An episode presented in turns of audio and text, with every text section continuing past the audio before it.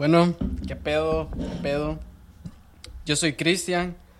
Al otro lado de la, de la línea me acompaña Denis Flores, Isaías Castillos, oriundo del Salvador. mi segundo nombre entre mis apellidos. ya sé, era intencional, maje. Eh, y básicamente esto es singular y pues qué difícil es comenzar un proyecto, vamos.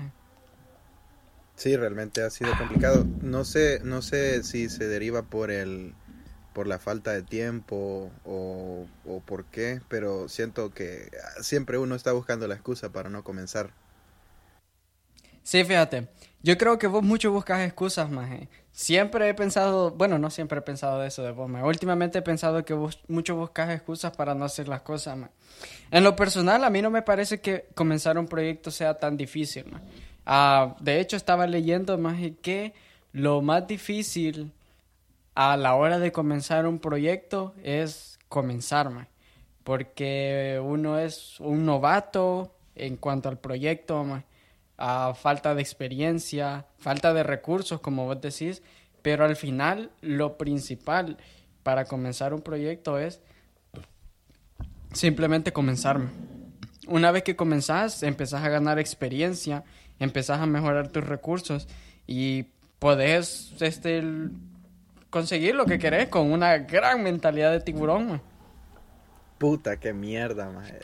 Es, cagado de la risa, más que vos digas de que, bueno, que saques al tema de que, o sea, de que es algo difícil el comenzar, pero para vos no lo sea, más. No sé de qué depende, más. Esa, o sea, que, que, que te hace sentir que no, que no hay dificultad si la mayoría de personas tal vez sí, más. Bueno, por lo menos yo, o sea, sí voy a admitir de que casi siempre que tengo que iniciar algo, siempre busco como el por qué mejor no lo hago en este momento y tal vez después. Y quizá al principio no me doy cuenta que lo único que estoy haciendo es tratando de negar de que realmente quizá tengo miedo o tal vez no me siento listo para intentarlo.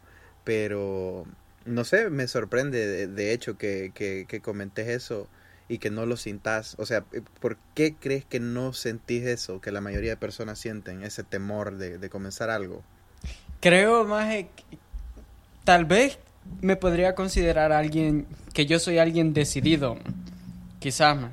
Tal, tal vez en mi, en, mi, en, mi, en mi caso, tal vez lo más difícil de comenzar no sea comenzar, sino que, bueno, sí, es que básicamente lo más difícil sí es comenzar, man, porque no solo necesitas la motivación para comenzar, sino que también los recursos y todo. Entonces, Entonces estás admitiendo que sí es difícil para vos comenzar. Creo que en, en ciertos ámbitos sí y en ciertos ámbitos no. Entre más quiero hacer lo que quiero hacer, menos me cuesta comenzar por ejemplo, digamos que el ejemplo que, ay, que yo tengo un sueño tonto de hacer música y vivir de ello. sí, sí, sí. digamos que ese fuera mi sueño. Y digamos que me gusta un vergo y que quiero hacerlo. Debido a ello, yo buscaría la manera de poder conseguir el dinero y, y comprar los recursos que necesito para trabajar en ello. Porque como estoy motivado, como es lo que quiero, trato de hacerlo lo más rápido posible.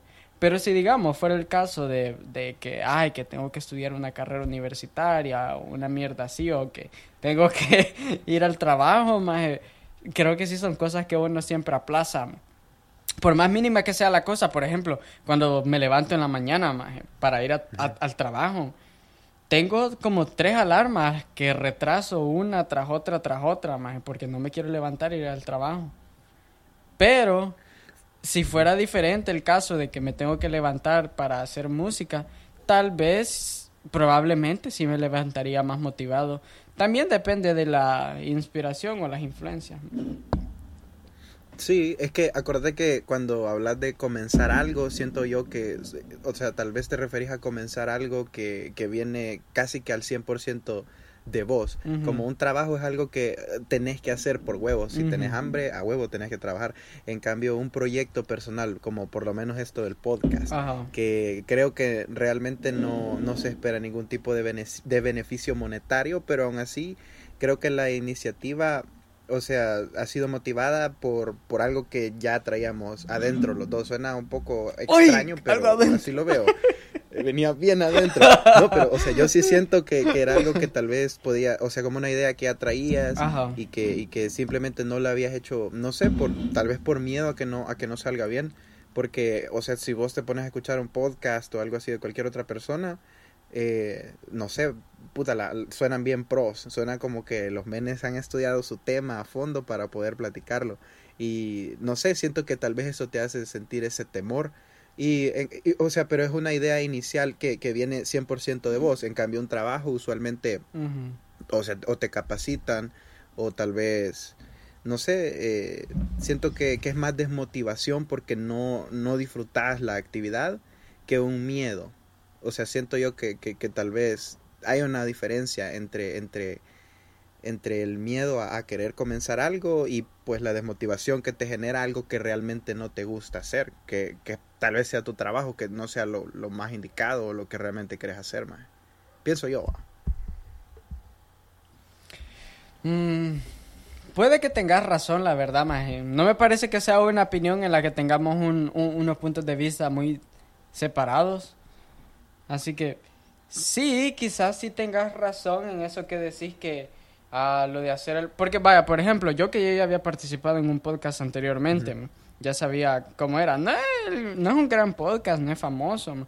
El maje todavía está intentando mantenerlo a flote, pero así carece de bastante público el maje. O sea que vos Pero, o sea, que para vos, para que un podcast sea bueno, tiene que ser bien escuchado, ¿o no? mm, es que creo, no sé, maje, creo que se necesita, o sea, creo que el- si algo es bueno o no, mayormente proviene de la aprobación de las personas. O sea que la- la- la- o sea, el número de personas que te escuchan o el número de personas que a, a- a las que vos tenés alcance define qué tan bueno es tu producto. Probablemente sí, o tal vez no. Quizás la publicidad es lo que define a qué tantas personas llegan y la calidad de producto es que tantas personas se quedan con se él. quedan escuchando. Yo igual, ahí sí concuerdo, Sí. fíjate.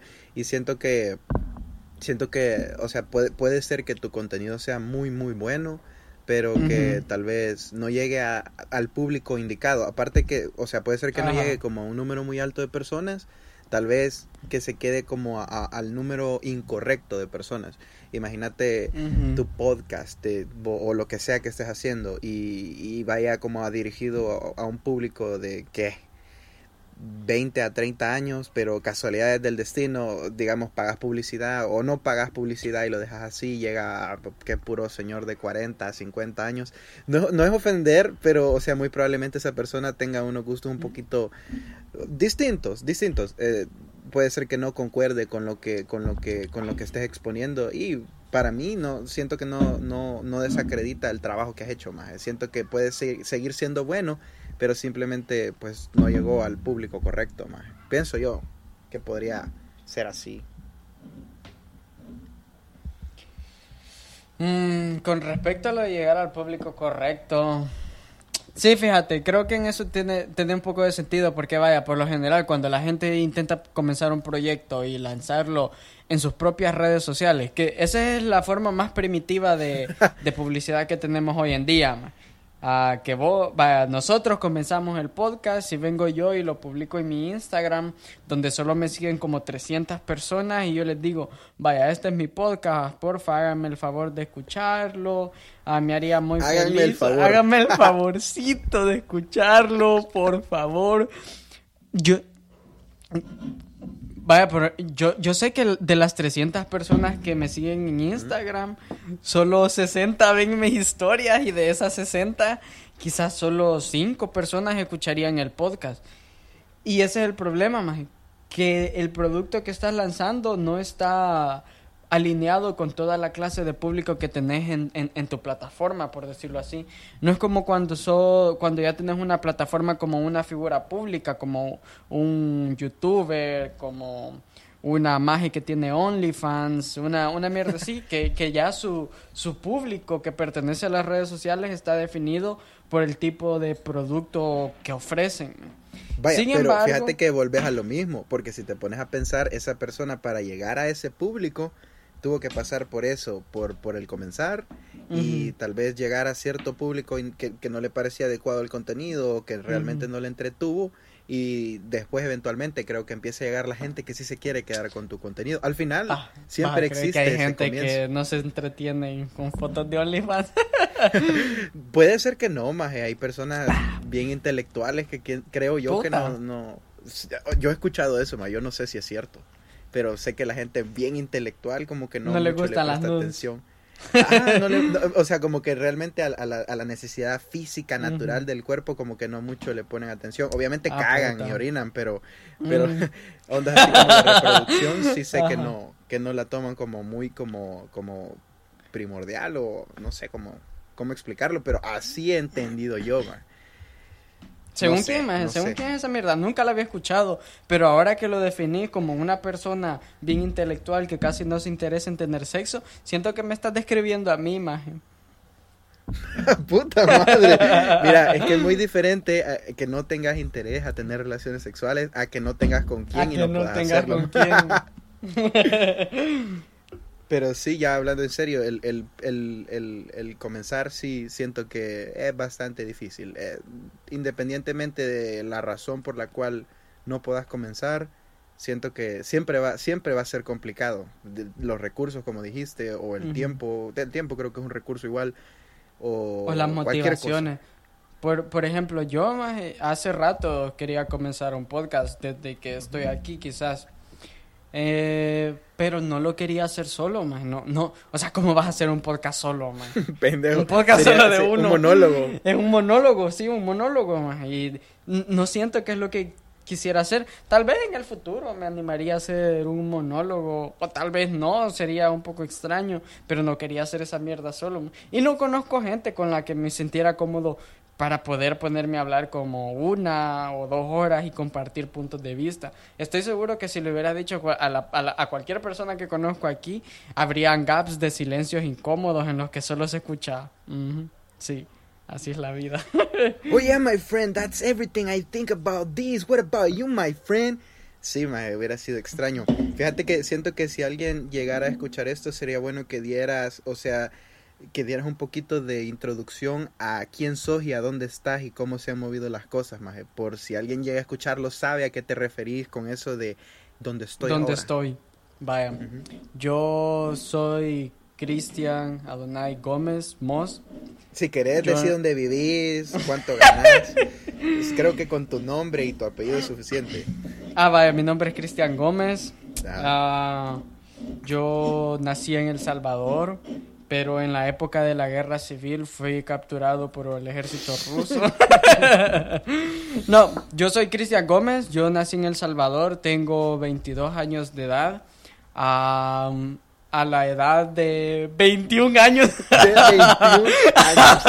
tengo, 20, tengo 22 años y a la edad de 21 años, el, el, año pasado me tocó migrar de manera legal hacia el país de los Estados Unidos de América. Así que cuando yo menciono a dónde estoy, me refiero a, a básicamente siendo un migrante en un país donde hay mucha gente a la cual no conozco bien. No conozco, al, no conozco bien, no conozco al 100% o a un 50%, a diferencia de cuando estaba en mi país de origen, que tenía mucha gente con la que era muy cercano.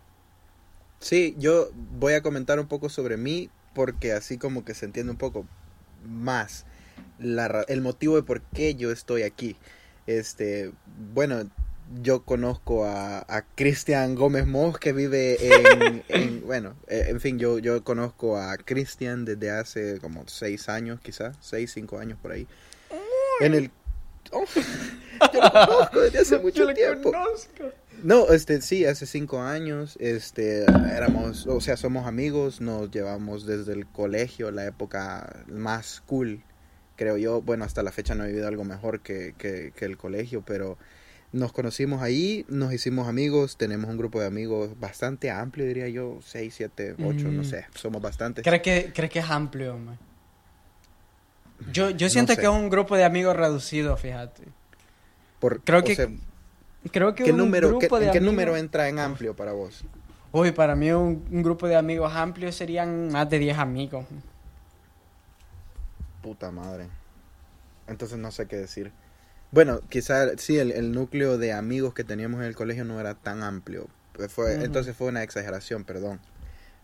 Bueno, entonces nos conocimos, nos llevamos bien. Este men se fue a- a- ahí con su familia. O sea, tiene familia acá, pero también tiene familia allá y se fue eh, legalmente, como estaba comentando. Y ya no, realmente no sé cómo nació la idea de decir, creo que un día estábamos jugando Call of Duty y dijimos, ¿por qué no hacemos un podcast? Un amigo más se iba a integrar, pero este amigo es de esas personas también que les, Les cuesta, cuesta mucho comenzar ah, huevo. algo. Sí, es cierto.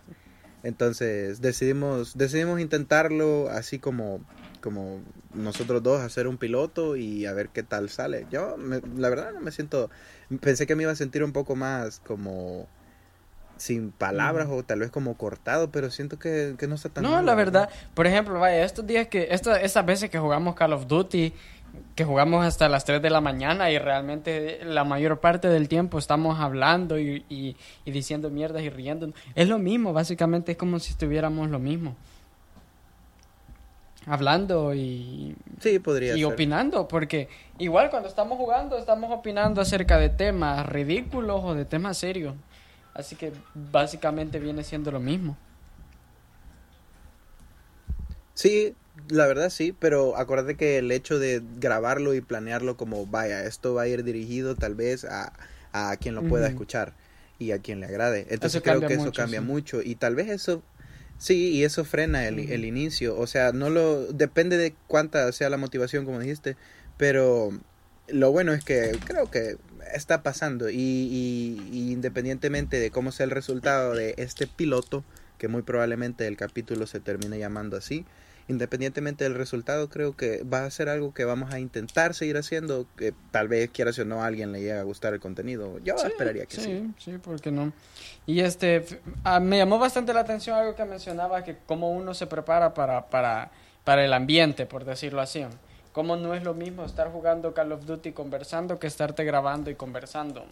Porque cuando estás solo jugando y conversando, es eso, estás jugando y conversando.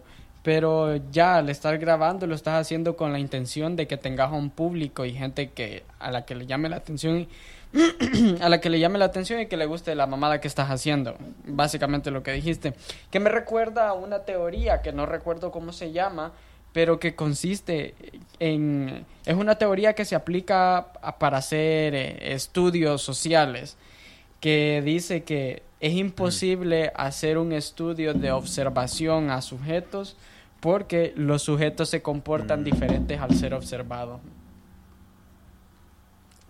Fíjate que concuerdo porque, o sea, te, te pasa de, de repente en, en cualquier cosa, no sé, digamos, en el trabajo. Uy, sí. Un ejemplo, en el trabajo muy probablemente si estás haciendo algo que no te gusta, cuando quizás es mediocre y quizás sea poco ético, pero muy probablemente cuando no está siendo vigilado es como que, eh, como sale, como caiga, como decimos acá. Pero cuando estás bajo observación, definitivamente intentas hacer lo mejor que podés. Me imagino que funciona de la misma manera en, en un estudio, tal vez no estés muy enterado, o sea, cuáles son los resultados que desean obtener del estudio. No- nunca he estado en uno, entonces no sé cómo, cómo te lo plantean cuando intentas ayudar o, o- o trabajar en uno. Pero me imagino que, que siempre ha de cambiar la actitud y, y eso ha de en influir el en, la, resultado del estudio. la- el resultado. Por eso cuando observan animales también en, en, en, en- en su hábitat natural tienen que hacerlo de manera escondidos o de manera que los animales no, no se den cuenta que están siendo observados porque ellos ni siquiera los animales se comportan de la misma manera. Por ejemplo, el, el primer comportamiento que un animal va a hacer al darse cuenta que está siendo observado es alejarse. como un mecanismo de defensa. Sí. Tal vez si lo ponemos así de que un animal se aleja debido al, al mecanismo de defensa porque se siente en peligro al ser observado, uff, quizás me hace pensar que los seres humanos también cambian su comportamiento al ser observados como un mecanismo de defensa. Y tiene sentido con lo que vos decías de lo del trabajo, que haces tu trabajo a lo vale verga, a cuando nadie te ve, pero cuando te ven ya querés hacerlo bien. Lo haces bien porque te sentís en peligro de que te vayan a despedir si se dan cuenta que lo haces mal. Sí, o tal vez no lo hagas mal, pero no lo haces como, como, lo, como ellos lo están si no lo, haces, si no lo haces como ellos lo esperan, lo estás haciendo mal. Sí, podría ser. Depende de en qué trabajes, siento yo. ¿En qué trabajo podrías hacer algo en la manera en la que no te piden que lo hagas y aún así lo estarías haciendo bien? Por lo menos en lo que yo tengo experiencia y en lo que sé que sí funcionaría de esa manera es en servicio al cliente porque acuérdate que, o sea, no necesariamente a todas las personas las vas a tratar de la misma manera, no todas las personas se sienten cómodas con tal vez la manera en la que la empresa quiere que los trates o que los endulces. Siento que eso va a ser bien subjetivo a la persona con la que vas a mantener esta, esta conversación o a quien le vas a brindar el servicio. Por lo menos, de repente, digamos, un ejemplo, la empresa te obliga a ser sumamente de fake, así bien feliz, como muy buenas tardes, gracias por venir. Y de repente esa persona, no sé, no se siente bien o no se siente como en el, no sé, como en el humor de, de, hacer todo energético y te puede tomar hasta como patético o fake y eso le podría llegar a desagradar. Y de repente, imagínate vos le tratás de una forma, eh, o sea, respetuosa, pero no como la empresa te lo está pidiendo si, no sé, le puede brindar un buen servicio sin necesidad de ser extremadamente empalagoso y puede ser que esta persona que no sea así empalagosa lo tome como bueno y le, y le puede llegar a gustar. O sea, siento que no lo estás haciendo mal, pero no estás cumpliendo con lo que la empresa está exigiendo pero creo que no lo estás haciendo mal, o sea, o sea, trabajos así, no, no vas a decir que, imagínate, sos un arquitecto. un arquitecto y se va a pensar. y te, o sea, un arquitecto y te dice, vaya, de aquí a aquí van a ser 20 metros, y ves, ay, qué coma mierda este hijo de puta, y le pones 25 metros y se cae un vale Verga. Dale verga, voy a poner 35 metros, no, pasa nada. No pasa Entonces, nada. Entonces, si te das cuenta, al final sí, o sea, sí o sea, no, no, no necesariamente va a estar mal que lo hagas a tu manera. Pero obviamente, o sea, tu comportamiento va, va, a cambiar. Vas a tener que acoplarlo a la exigencia a la que vos estabas de acuerdo cumplir cuando ingresaste a trabajar a ese lugar. cuestión de cada quien. Por eso hay gente que dura menos en los trabajos. Sí, la verdad creo que han dicho. Fíjate que no me había puesto a pensar en eso del trabajo de call center.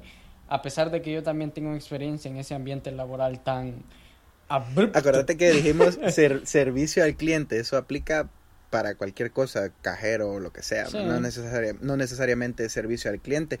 No todos tienen como esa evaluación, va de que, ay, tengo una encuesta, pero, o sea, siento que aplicaría cualquier, cualquier trabajo que, que te implique relacionarte con personas que, que no vienen como con un humor específico. Es muy diferente si estás como en el área de, de, de quejas, vaya, obviamente sabes que ahí vas a, a huevo tener que que muy probablemente seguir lo que la empresa te va a decir porque la gente va a venir casi siempre con el mismo humor o con la misma decisión de, de, de, de, o sea, de reclamar, independientemente de cuál haya sido el problema, culpa tuya, de la empresa, culpa del cliente. O sea, es, es muy distinto, pues. Pero siento que eso se define, depende del trabajo y creo que solo la persona que está ejerciendo la, la posición sabe cuando puede hacerlo bien sin necesidad de seguir todas esas reglas y cuando, cuando estaría mal si no las sigue. Sí, creo que tiene sentido. O sea, e, e, eso del servicio al cliente, de, debido a que te tenés que relacionar con personas y que las personas no son algo específico, tienen comportamientos, humores, pensamientos diferentes, uh, creo que es lo que lo hace que no puedes seguir el trabajo exactamente al pie de la letra en cuanto al trato con el cliente. Creo que sí tiene sentido. Sí, sí, al final creo que lo único que importa es comenzar, así como estábamos diciendo anteriormente, y, y tal vez respetar las reglas de tu empresa. Ah, no sé cómo terminamos hablando de eso, pero si lo escuchan, tomen el consejo, traten de hacerlo lo mejor que puedan cuando sus jefes lo están viendo. Y, hey, una pregunta, este, ¿cómo has sentido el cambio de dejar el transporte público? es una, es una Eso maravilla. suena a alivio. Sí, es un gran alivio. Para ser honesto, para darle un poco de este... ah, ¿Cómo es el, el, el término correct- correcto? Para darles un poco... ¿Cómo es que dice el maje de vida random? Para darles un poco de no sé qué, de lo que estaba pasando en mi vida en aquel entonces. No, no sé. se me olvidó. No, sé, ¿está en inglés o en español? Eh, vida random, maje. El, el, el maje de vida random. Pero es que el maje a veces, el, el maje a veces usa Spanglish. No, el maje lo dice en español ah, para darles un poco de introducción de lo que estaba pasando en mi vida en ese, en ese entonces. Algo así Ah, dice. vaya. Pero bueno, el punto es que para darles un poco de, de, de... Para que se hagan una idea de lo que estaba pasando en mi vida ahí en El Salvador, trabajaba, yo trabajaba en un call center a servicio al cliente. Ah, básicamente nací y me crié en un barrio bastante pobre, en un lugar bastante pobre, por lo cual no podíamos acceder a, a transporte privado, no, no teníamos el dinero, así que no podíamos comprar un carro. Así que toda mi vida, tal y como lo recuerdo, siempre usé transporte colectivo.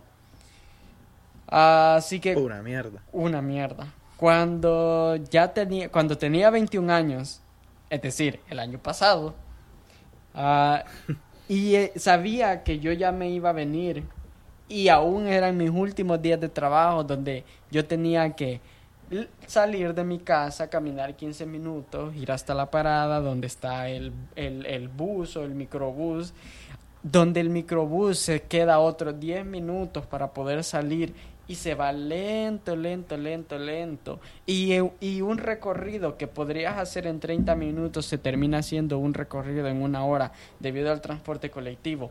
Y luego, cuando vas a regresar a tu casa, tener que llegar a la parada, esperar una hora, pelear para poder obtener un asiento. Realmente yo ya me sentía harto y cansado. Y realmente, esperando el microbús, llegaba esa, esa idea a mi cabeza y decía, ya no aguanto para irme y ya no tener que usar este maldito transporte colectivo. Eso pasaba por mi cabeza. Y sí, tan, tan pronto como vine acá y conseguí un carro, que no es un gran carro, no es un carro bonito, es un carro ciertamente feo, funciona bien, pero es un carro un poco feo. Ah, igual me siento súper aliviado, aunque el carro sea feo, me siento aliviado ya no tener que usar transporte colectivo. Y de hecho, Sí. estoy seguro que si estuviera, que si aún así me tocara usar transporte colectivo, no me sintiera tan mal como me sentía en El Salvador, porque en este país el transporte colectivo es mucho mejor que el, el transporte colectivo en un país del tercer mundo. Sí, la verdad. Fíjate que a mí habían un montón de cosas que, que el, o sea, del transporte público que, que siempre, siempre voy a odiar. Y creo que la mayoría de, o sea, todos los salvadoreños que utilizan el transporte público se sentirían identificados. Hay una lista enorme, pero creo que las principales cosas son la delincuencia, el mal servicio que te Oh, dan Puta, sí. y no sé cuál sería la, podría mencionar una más, creo. Este, Ah, bueno, el Bueno. tiempo, el tiempo de- definitivamente va en el en servicio, el servicio, que te, sí, que te da la empresa. sí. decir, sí. Porque eso, eso sí Sí. es horrible, tener que, que hacer un viaje de, de, de 15 minutos se vuelve un viaje de 45 minutos. Un viaje de 30 minutos se vuelve un viaje de una hora, más de una hora. Eso es una mierda, la verdad. Sí, la verdad. Sí, e- e- e- es, malo, es, es un asco el, el transporte público, pero siento que a mí lo que personalmente más me afectaba o lo que más me sacaba de onda era tal vez el temor a la delincuencia, porque Mm. Por lo menos aquí, no sé cómo sea, tal vez en, en los países latinos, en todos, pero por lo menos aquí no, no hay metro. O sea, yo he escuchado que el metro es un poquito un método más seguro, aunque sí sé que es bastante tedioso, o sea, esperar para poder tomar uno, porque he visto videos, creo que de México, donde puta madre, la gente se empuja para poder entrar a esa mierda, y mara que se, hay gente que se, se mete por las ventanas y así. Puta. Pero, o sea, Sí, aquí eso no existe, pero...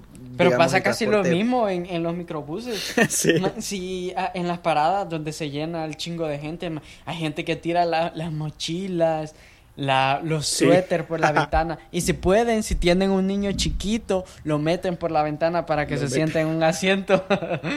es casi lo mismo. O sea, si, pónganse a pensar. Tal, vez quizás quizás al final el problema no es tanto del transporte colectivo, sino de la cultura. Pero acuérdate que nosotros hacemos, sí, así como decís, la cultura, entonces nosotros somos el transporte colectivo.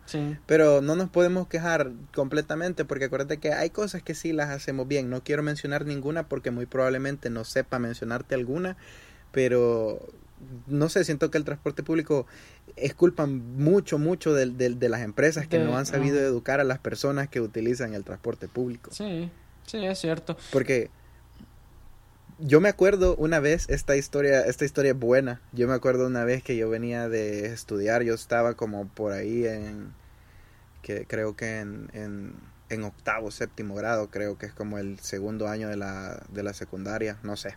La cosa está en que yo me subí al transporte público, pagué por mi asiento, habían suficientes asientos Ya sé. ya, ya, te Creo que ya sé qué historia es. Esta historia es trágica. Yo, yo pagué por mi asiento, subí, yo venía con un amigo que, que, vive cerca, bueno, vivía cerca, eh, y fue, fue trágico porque subí, pagué, chingón, me fijé dónde, dónde me podía sentar, eh, visualicé un, un, un, lugar que tenía dos asientos libres. Eh, mi amigo se podía sentar conmigo y podíamos, podíamos regresar platicando. Lo cagado fue cuando, o sea, yo subí, me senté bien chingón, se sentó mi amigo. Yo iba en el asiento del lado derecho, donde tenés acceso al pasillo para subir y bajarte del, del autobús.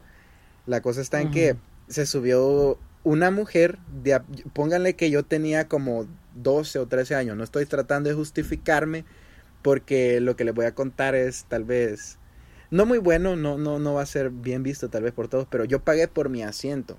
Eh, yo subí, me senté, yo iba platicando con mi amigo, no recuerdo de qué, creo que de videojuegos o algo así. La cosa está en que yo no me percaté cuando una mujer de alrededor de 23 años se subió no me acuerdo si traía un bebé, o si traía un niño, un niño como unos 5 años, o si venía embarazada. A mí me contaste que venía embarazada. Así la recuerdo. Ah, ah, sí, sí. Sí, venía embarazada. Me subí y, vergón, yo iba sentado, iba platicando, y cuando de repente me empezaron a jalar el bolsón y la mano. Y yo volteo a ver una señora como de unos, ¿qué? 45 años, me empezó a decir, quítate, quítate, que ella se va a sentar. la cosa está en que mi amigo solo las empezó a ver a las dos así como que, ¿qué está pasando? Y yo me quedé como, ¿qué hago, va? ¿Qué hago? Lo, me acuerdo que lo volteé a ver y él solo me volteó a ver hasta que al final la señora me, me jaloneó, o sea, me jaló bien, me levantó la, la, la maitra y, y se sentó la embarazada.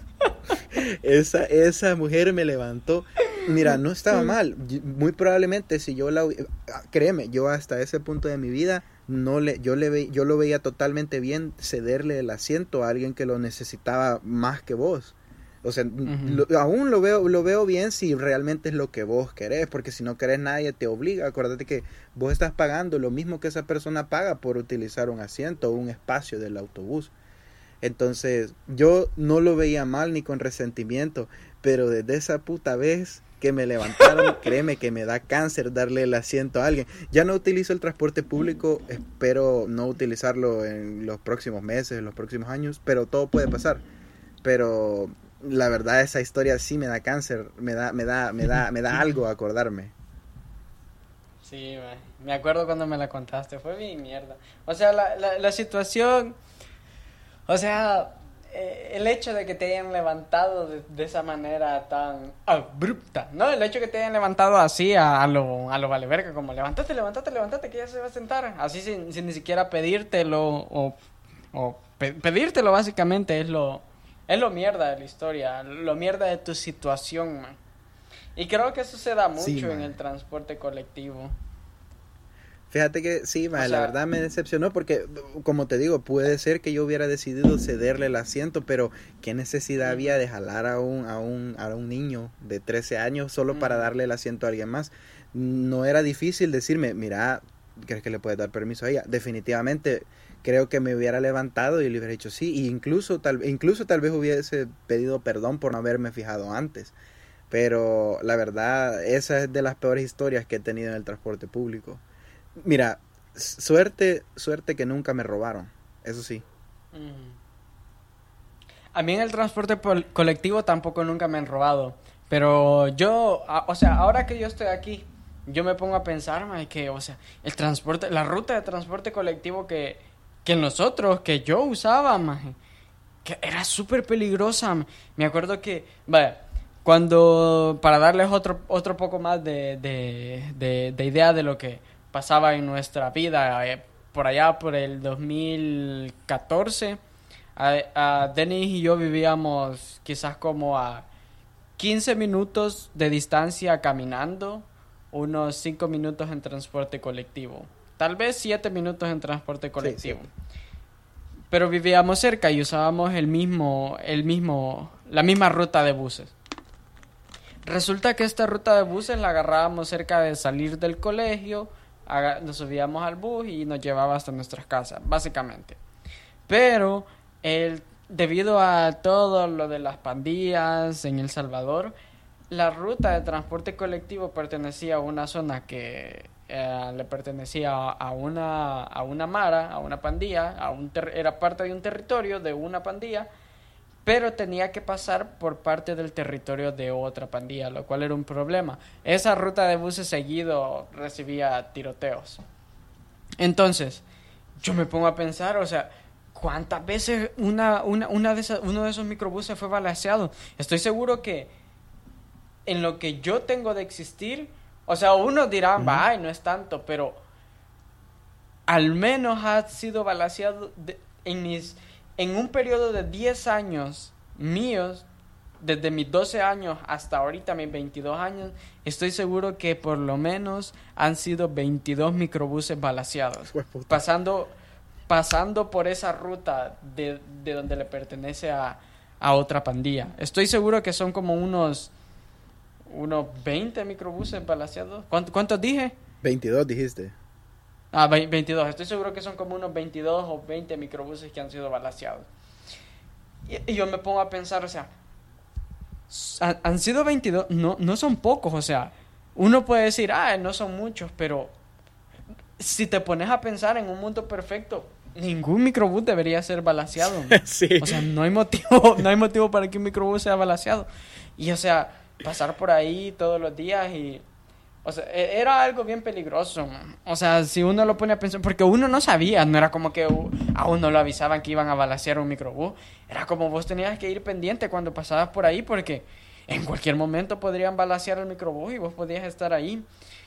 O sea, afortunadamente nunca, nunca estuve en fuego cruzado, pero sí recuerdo una vez que íbamos saliendo del, del, colegio y se subió un marero con la pistola en la ah. mano, no sé si te acordás. Sí, esa vez fue Que cabal, este, la, la, no, no sé cómo se llama esa mierda, pero la cargó y sonó el... Y tan pronto como, como sonó, porque él se sentó en una parte, vaya, para darles uh, como imagen, él se sentó en una parte donde todo el mundo podía verlo. Todo, todas las personas del microbús podían verlo. Y él se sentó con la pistola en la mano y hizo eso, que no sé cómo verga se llama, que la pistola hace... Y tan pronto, o, sea, fue un sonido fuerte que, estoy seguro se escuchó en todo el microbús. Y tan pronto, o sea, quizás fue un comportamiento involuntario de todas las personas, o de la mayoría de las personas, más que todo de señoras, que cuando él hizo varias personas dijeron, uy, se, escuchó ese sonido, o sea, de miedo, de miedo. Y muchas personas se bajaron. Y o sea, uno se pone a pensar y dice, uno lo normaliza. porque ya no era la primera vez que yo veía, no era la primera vez que yo veía a un marero con pistola en mano, listo y preparado para arrebatarle la vida a otro ser humano. o sea, no era, no, era, no era la primera vez. Así que yo, para mí, fue un momento bastante... Ah, tristemente fue un momento normal, yo ya lo había normalizado, pero está mal, o sea, ese nivel de violencia no debería ser normalizada. Pero... O sea, cualquiera en ese microbús con lo peligrosa que es un arma, cualquiera pudo haber muerto, incluso él mismo. él se pudo haber Muy- volado la eh, mano creo de que un balazo. Era, él era el, el- el- el mejor candidato para morir ese día. Yo creo que por eso estaba con, con el arma en las manos. No sé, por, Ah. por si acaso. había, había estado a punto de morir quizá y Sí. estaba preparado por si acaso. Pero fíjate que me pongo a pensar que esa vez sí cometimos el grave error de no hacer absolutamente no nada bajarnos. como la mayoría, sí, la mayoría de personas lo que, Es que- hicieron pero es fue... que- Ajá. Ajá. Eh, El problema es ese, que lo habíamos normalizado, era algo tan normal. ah, otro marero con pistola en mano, preparado para matar. Ah, como que no, No fuera normal, dice uno. Te daba, te daba risa la gente que se bajaba y decía, ay, esta gente va bien ridícula. Cabal.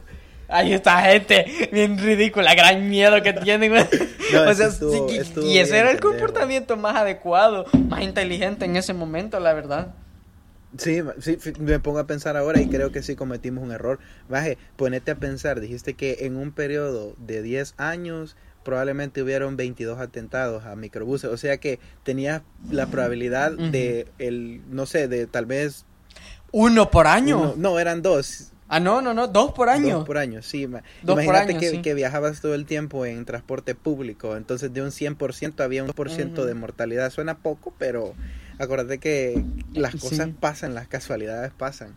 Más eh, depende del rango Exacto. de tiempo en el que en el que en el que disponías a tomar la unidad. Imagínate que casi que siempre era tipo 5 o 6 de la tarde y esas cosas pasaban a, a más o menos a esa hora, entonces A esa sí, hora, sí. habían posibilidades grandes. Y todos los días, todos los Sí. putos días. man. O sea, la personalidad, la, la, la posibilidad parece ser de 2 dos de 100 por- debido a O 20 do- de, do- o 20 dos de 100, yo atentados creo que al son 20, año. fíjate. 20 de 100. Sí, creo que sí creo que son 20 de 100. Pero vaya, es un Sí, número man. alto, man. 20 veces que pudiste haber muerto en 10 años del 100% de veces que tomaste ese transporte colectivo, más esa ruta de transporte colectivo. Es un número alto. La man. verdad, sí, maje. O sea, no debería ser así, man. E- En un mundo perfecto, man, debería ser 0 de 100, man. Sí, la verdad sí debería de ser así, pero acuérdate que eso nunca va a pasar. El transporte Sí, público no recomendado, no recomendado para nadie. no creo que nadie lo use por puro placer. Es una buena... A huevo. A huevo. Yo voy a manejar hasta una parada de buses, y voy a parquear el carro ahí en la calle y voy a esperar Te el vas a ahí, subir man, a un microbús por placer, porque querés subirte a un microbús. Por placer, a huevo. sí, la verdad siento que está bien cabrón. Y la verdad veo muy, muy lejos el día en que eso llegue a cambiar. No creo realmente que, que cambie. Sí, la verdad es que falta bastante para que ah, el transporte colectivo pueda mejorar. Es que habría que hacer una super inversión para que el transporte colectivo mejorara mucho. Y creo que también mm, un poco de, ¿cómo es que se llama eso? Cuando te falta ética, antiético. Tenés que, tenés que ser un poco antiético para hacer que el, el- el transporte funcione. Porque vaya, un ejemplo. En nuestro, país de, en nuestro país de origen, El Salvador, existe una ruta de transporte colectivo que se llama el CITRAMS. El Sistema de Transporte de Buses Ah, sí, sí. Articulado. El CITRAMS. Muchos considerarían que esa es la mejor ruta de transporte colectivo solo y tan solo por el hecho que es la ruta de transporte colectivo más segura de todas. Porque eso es un hecho, es, es la más segura. Y Sí. la única razón por la que es la Sí. ruta de transporte colectivo más segura es simplemente porque fueron personas que estaban en el gobierno las que implementaron ese proyecto. Y como fueron personas las que estaban en el gobierno que implementaron el Sí. proyecto, ellos tenían la capacidad para poder ah, proveer con seguridad del Estado a las rutas de buses.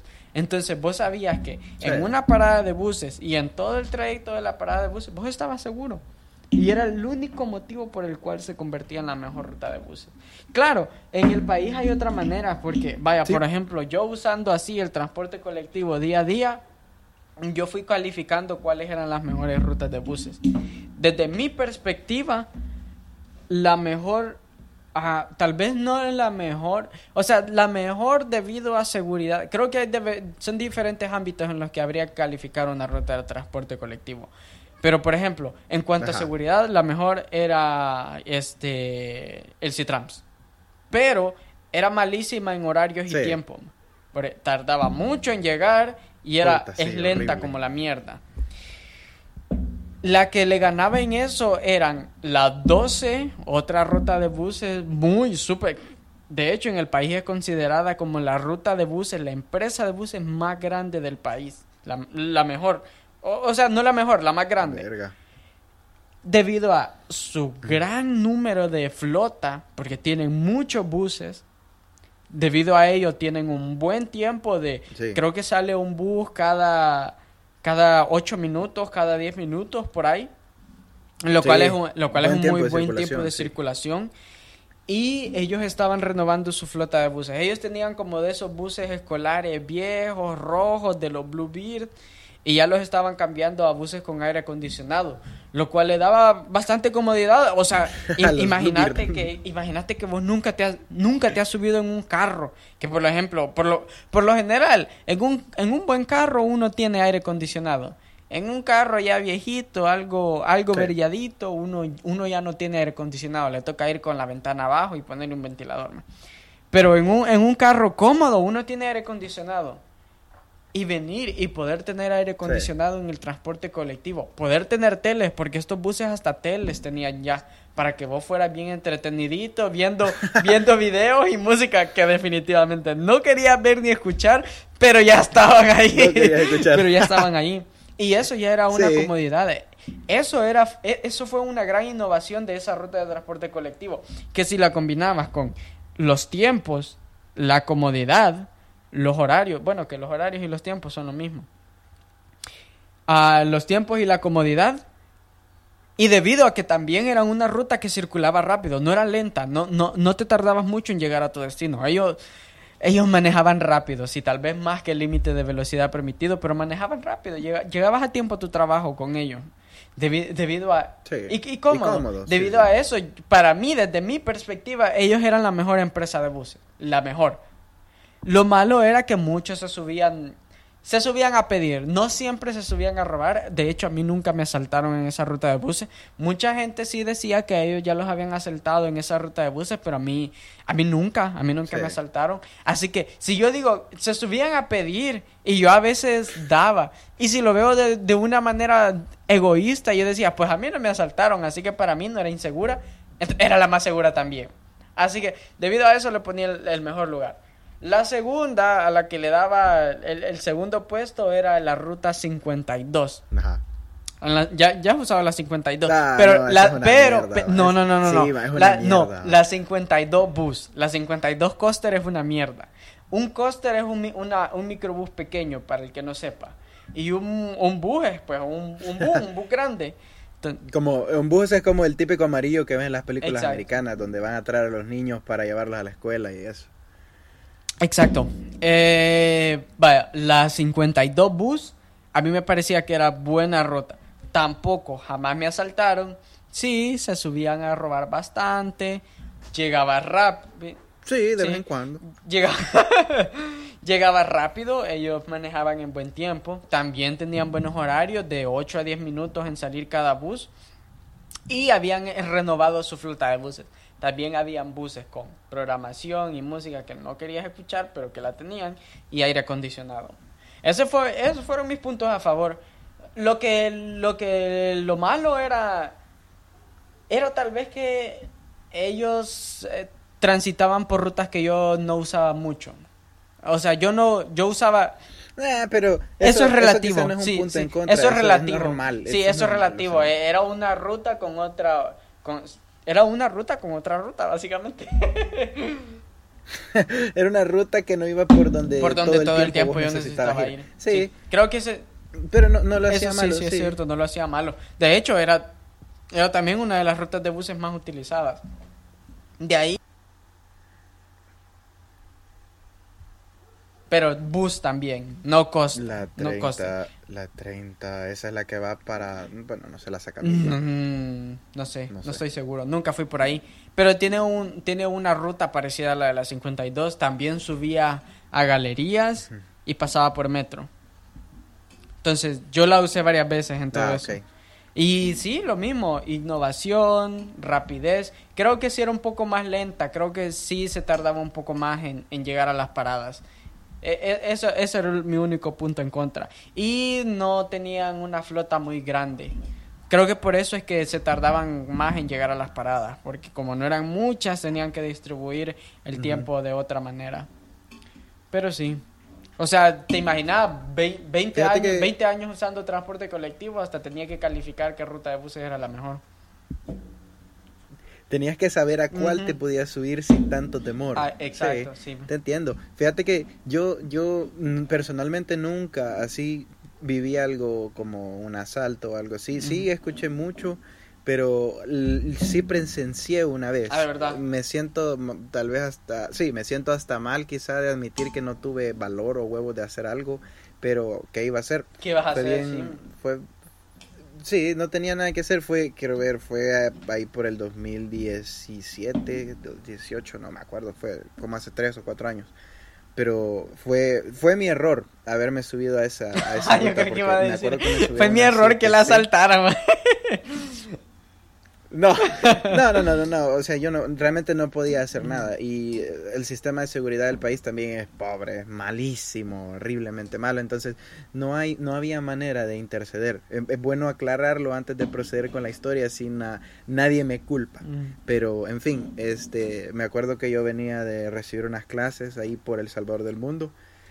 El Salvador del Mundo es como un punto de referencia eh, sumamente importante aquí en el país, El Salvador. Lo que pasa está en que me acuerdo que yo me gustaba venirme en rutas solas. O sea, para, para no tener que pelear por un asiento o correr para, para, para tomar uno. Entonces, eh, me venía en una que creo que era la 7C. Mm. Si También no la usé un par recuerdo mal, esa Sí, iba esa era bien fea, a mí no me gustaba. mala. sí. Mm. Malísima, sí, esa iba para Soyapango.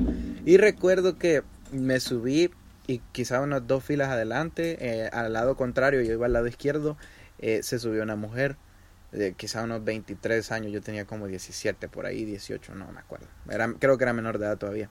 Se subió y se sentó eh, del lado eh, derecho, eh, se, se sentó hasta el, al tope, al final, o sea, como hay dos asientos en cada fila, entonces ella se sentó en el segundo asiento a la, a la par de la, de la ventana. Entonces, quizá a los dos minutos de que ella se subió, se subió un, un hombre, quizá de unos Un 33 hombre guapo, años. una Y- gran paloma de afuera. Eh, realmente eso es algo que no voy a discutir y, y no vi. Entonces, el men se fue quizá como unas cinco filas atrás y se veía extraño, sí se veía extraño. Y quizá a los tres minutos de que se subió este men, vino otro ya como, ese sí se veía más ruco, como de unos 43 años, y se subió. Y casualmente se sentó a la par de la, Ah, la de, la, de, la, de la señorita. Y mira, yo siempre he sido un poco paranoico y me sentí extraño. Dije que qué raro porque se quitó, andaba de estas mochilas. ¿Has visto la, como las mochilas que usa la gente para ir a, a jugar fútbol? Las matatas. No sé cómo se llaman, pero son como, no sé, no sé cómo se llaman, pero son como una tela y solo las jalas. sí, ya sé cuáles son y- y- matatas. y les ya se cierran. Vaya, entonces de ahí se quitó la matata y, y, y estaba viendo a todos lados. Yo ya lo había visto, pero trataba de, o sea, de cuando veía que movía la cabeza, yo miraba a otro lado. Y me acuerdo que quizá como a los 40 segundos de estar viendo a todos lados, sacó una, una pistola, A no sé qué era, verga. si era una 9 milímetros o Ujú. qué. Y, y yo cuando vi eso fue como que, ah, verga, la, la van a asaltar. Vine yo y sí tengo que admitir mi acto de cobardía y dije, no quiero ser el siguiente. Entonces me levanté y procedí a caminar a la, a la, a la puerta. Yo dije, ah, me voy a bajar acá, no voy a hacer que me quieran asaltar a mí también.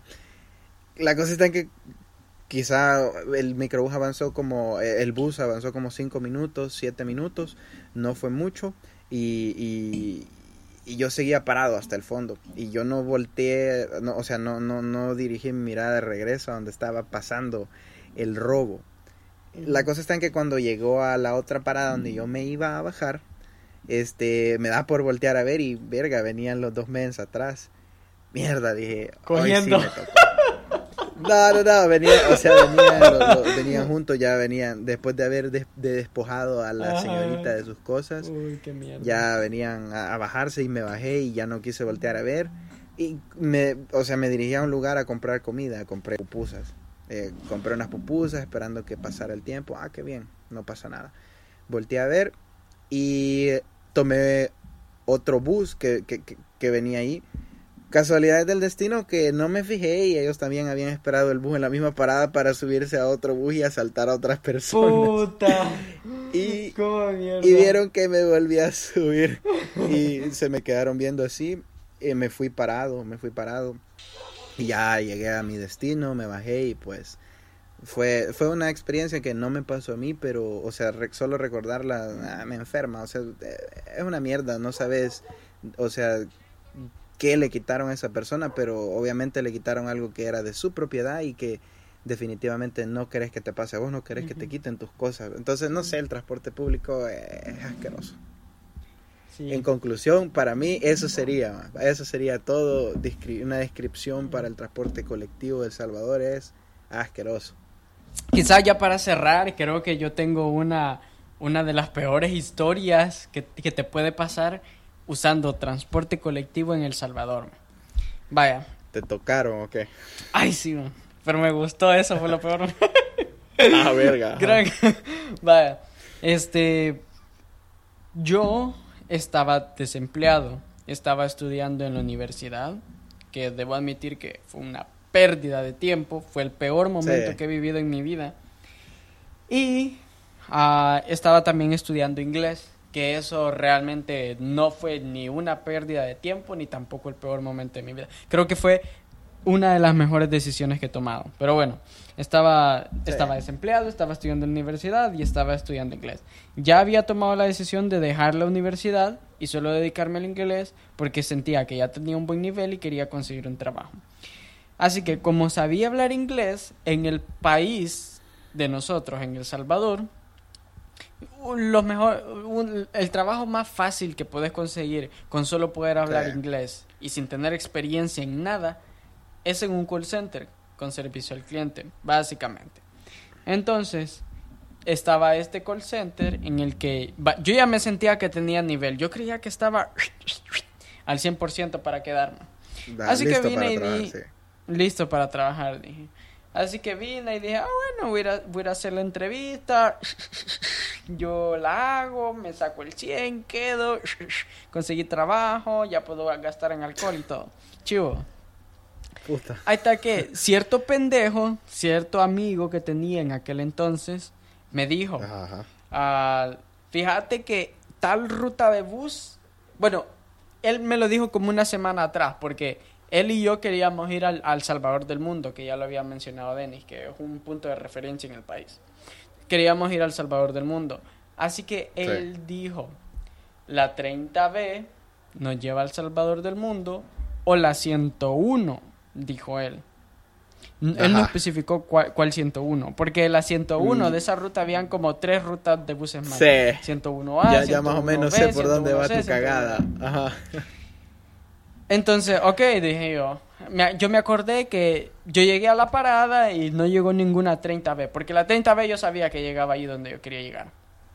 Pero la 101 yo todavía estaba como dudando un poco, pero dije, bueno, él dijo que él lleva, así que yo me voy a subir en esta 101 porque la 30 nunca viene. Hasta que yo me subí en esa. Pero resulta que yo me tendría, yo me tenía que haber subido en una 101B, pero yo me terminé Verga, subiendo sí. en una 101D. En resumen, que- se subió, se subió a la ruta que no debía de subirse. Me subí a la ruta no lo llevaba a su destino.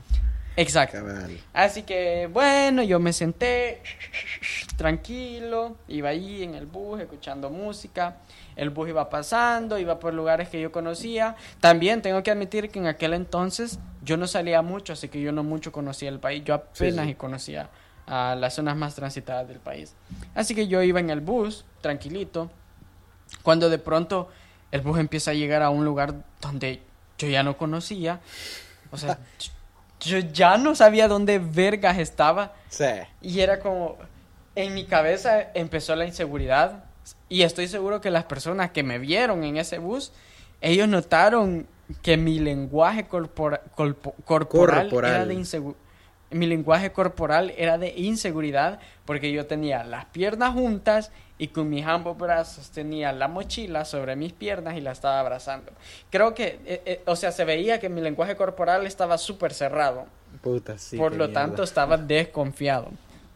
Así que estaba ahí, el bus, pasaron cinco minutos, yo no sabía dónde estaba, y mi mente empezó a pensar en que me bajo o no me bajo, o tal vez está pasando por un lugar donde nunca he pasado, pero al final sí va a llegar a donde quiero llegar. Y, eh, y esa mentalidad pasó por 30 minutos. Estoy seguro Verga, que estuve la 30 cagaste, minutos ahí.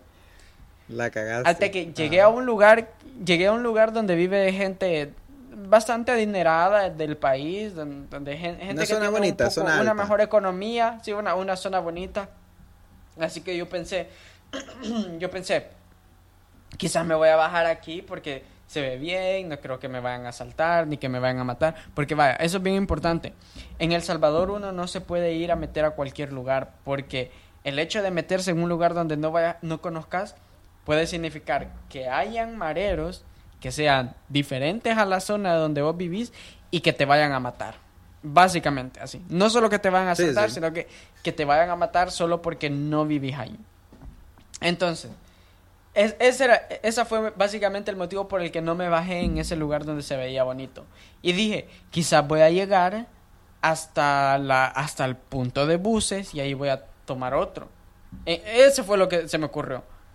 Bueno, no, no, de hecho, corrijo. Cuando llegué ahí, ah, cuando llegué a ese lugar donde se miraba bien bonito, había como un redondel. Entonces el bus se metió en el redondel y yo dije, ah, bueno, ya vamos de regreso, dije yo. Cuando se metió el redondel y agarró la ruta de regreso, como que iba de regreso. Entonces yo dije, ah, bueno, ya vamos de regreso. Pero cuando íbamos de regreso se metió por otro lugar y se fue a perder a dónde, a saber dónde se metió. Se empezó a meter como en una colonia, en una colonia residencial Ajá. donde se miraban las casas, la gente, todo. Tranquilo. Así que yo pensé, "Ch, pues no tranquilo, o sea, era una colonia que no conocía, no sabía Sí. si habían mareros ahí y no sabía si tampoco eran contrarios a la colonia donde yo vivía. Así que yo pensé, puta madre, que quizás me va a tocar esperar, porque estaba en una colonia donde no conocía, no me podía dar el lujo de bajarme porque igual corría peligro. Así que por suerte llegó hasta el punto, hace de cuenta que estuve viajando como 45 minutos ahí. Verga. Llegó hasta el punto y tan pronto como llegó en el punto yo me bajé y me subí a otra inmediatamente que iba a salir y solo le pregunté al motorista, esta va para Metrocentro, ¿verdad? Puta. Y él me dijo, sí, yo me subí, me senté hasta el fondo, que creo que ese fue un error, no debía haberme sentado hasta el fondo, pero por suerte sigo aquí vivo. El microbús salió como en cinco minutos, el bus salió como en cinco minutos y nos fuimos de regreso. Para cuando yo llegué al lugar donde yo quería llegar, ya era muy tarde, ya estaban cerrados, así que ya no estaban haciendo entrevistas, así que ya no podía hacer la entrevista. Pero, por suerte, no morí, no me asaltaron y realmente fue un viaje bastante, bastante bonito, la verdad. Verga, o sea que al era- final. fueron lugares donde no conocía. al final sí, no hice la entrevista. Ay, qué mierda, la neta. La verdad, eh, Pero sí, o sea, fue, fue peligrosísimo eso. sí, este país ca- carece bastante de, de- de buena seguridad y, y tal vez como eh, explicar un poco qué que, que son las pandillas. Este, Ujú. son grupos delincuenciales, por, por si alguien lo escucha y no sabe qué, qué es, pero son grupos delincuenciales, existen dos distintos, hay una rivalidad por la cual, mm, o sea, yo desconozco sus sus motivos para, para que exista esa rivalidad, entonces por eso es que la gente tiene esa dificultad de moverse entre lugares. Entonces, ese era el miedo que tenía aquí eh, su compañero Cristian, de, de que le pasara algo al bajarse en un lugar que no conocía. Y en conclusión, quizá decir de que si alguien llega a venir a El Salvador y tiene la posibilidad de costearse eh, algún tipo de transporte privado como Uber o taxi, eh, sería la mejor recomendación. Y, y tal vez moverse Sí. entre, entre lugares conocidos, porque eh, turísticos conocidos, porque hay, hay, hay lugares turísticos que, que aún siguen teniendo cierto nivel de peligrosidad. no es hablar mal, pero hay que ser realistas y no, no es como el mejor lugar para moverte en, entre zonas que, no conoces. En conclusión, tal vez esa sería mi recomendación por si alguien de fuera llega a escuchar eso. Y, pues nada, que, que, que, consulten antes, consulten con alguien que, que, más o menos sepa del país y que les pueda dar como un poquito de, de o sea, como un poquito de expectativa de lo que puede llegar a pasar si llegan a, introducirse a esa zona específica. Sí, es cierto. Y creo que ya eso ya sería como el final del capítulo porque uh, es un chingo de tiempo. La verdad no esperábamos que, que, nos fuéramos a tomar una hora grabando. Pero sí, creo que este viene siendo el final del capítulo. Ah, muy probablemente la otra semana estaríamos grabando otro y Esperemos, esperemos que, no, esperemos que, que, sal, que surja un tema y que, y que tal vez le den apoyo y le den amor a este. No, no estaría nada mal que llegaran a posicionarnos como, no sé, tal vez en el primer lugar. Nah, ya, en serio, sería, sería bastante, sería bastante cool. Este, muchas gracias eh, eh, por, por tal vez escucharlo y dejaríamos tal vez redes sociales en el anexo final del, del podcast. Muchas gracias. Sí. Igual, gracias. Cuídense. Bye.